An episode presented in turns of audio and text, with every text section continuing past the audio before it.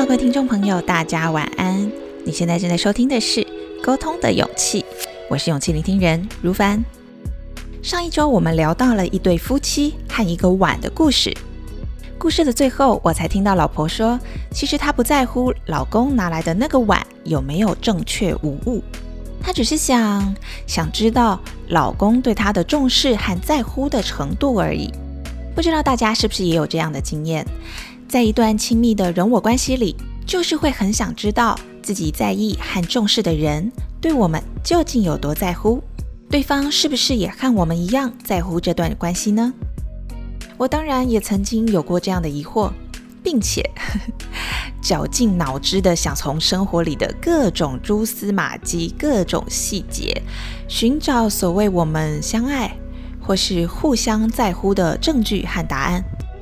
直到有一天，我突然接连想到了几个很恐怖的问题。为什么我想知道答案呢？我真的想知道对方的答案吗？那如果答案是对方不爱也不在乎了呢？当然，这些问题真的很恐怖，对吧？一想到这些问题，就觉得毛骨悚然、压力山大，还有各种的焦虑恐慌。现在想到这件事情。我的喉咙也开始有点沙哑，因为我不得不面对人我关系的课题之一，就是要学习接受我没有办法控制别人的答案这件事情。于是，在经历过人与人之间的缘分离散之后，我在一步一步砍掉重练的过程中，领悟到，在寻求对方的答案之前，要先练习问问自己。为什么我想知道答案呢？我对答案的期待是什么呢？如果答案不是我期待的那样，我下一步可以做什么呢？我学习对自己诚实，面对眼前的事情和人我关系，探索自己真正的内在需求和底线。虽然会有很多那种，哎，讲起来真是有点不好意思面对自己的时刻。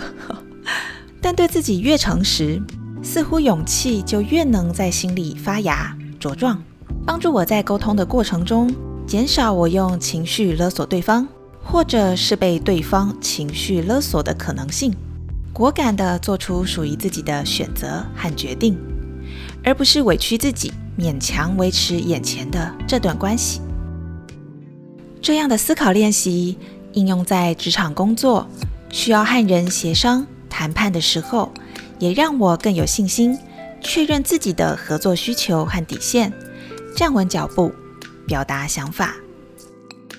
慢慢熟悉这些练习之后，我发现，虽然虽然 无法控制别人如我所想，这件事情会让我感到恐慌，但因为已经先想清楚了自己对这段人我关系的需求和底线，就是培养一种。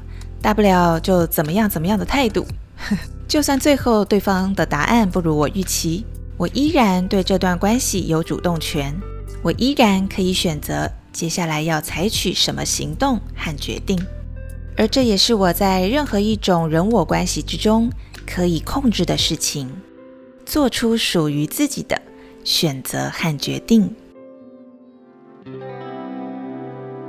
思考练习二。我可以了解自己的需求，为自己做决定。要坦然接受我无法控制别人这件事情，真的很难。我一步一步练习，将注意力聚焦自己。为眼前的沟通课题烦恼时，我试着先对自己诚实。我为什么要进行这场沟通呢？我期待沟通后。能有什么具体结果呢？如果结果不符合我的期待，我下一步想要做什么呢？要接受我无法控制别人这件事情真的不简单，但我会越来越勇敢，因为我知道我在任何一种人我关系之中可以控制的事情，就是做出属于自己的选择和决定。正在收听节目的你，也曾经遇到过类似的难题吗？或者或者有突破自我的成功喜悦呢？都欢迎大家踊跃留言或是匿名投稿，和我分享你的故事。我是勇气聆听人如凡，每个星期天晚上的十一点钟，分享一小段沟通的勇气，为大家打气打气。欢迎订阅追踪这一份勇气，让我在空中陪伴你。祝福大家迎接新的一周，拥有好心情。我们下周见喽，拜拜。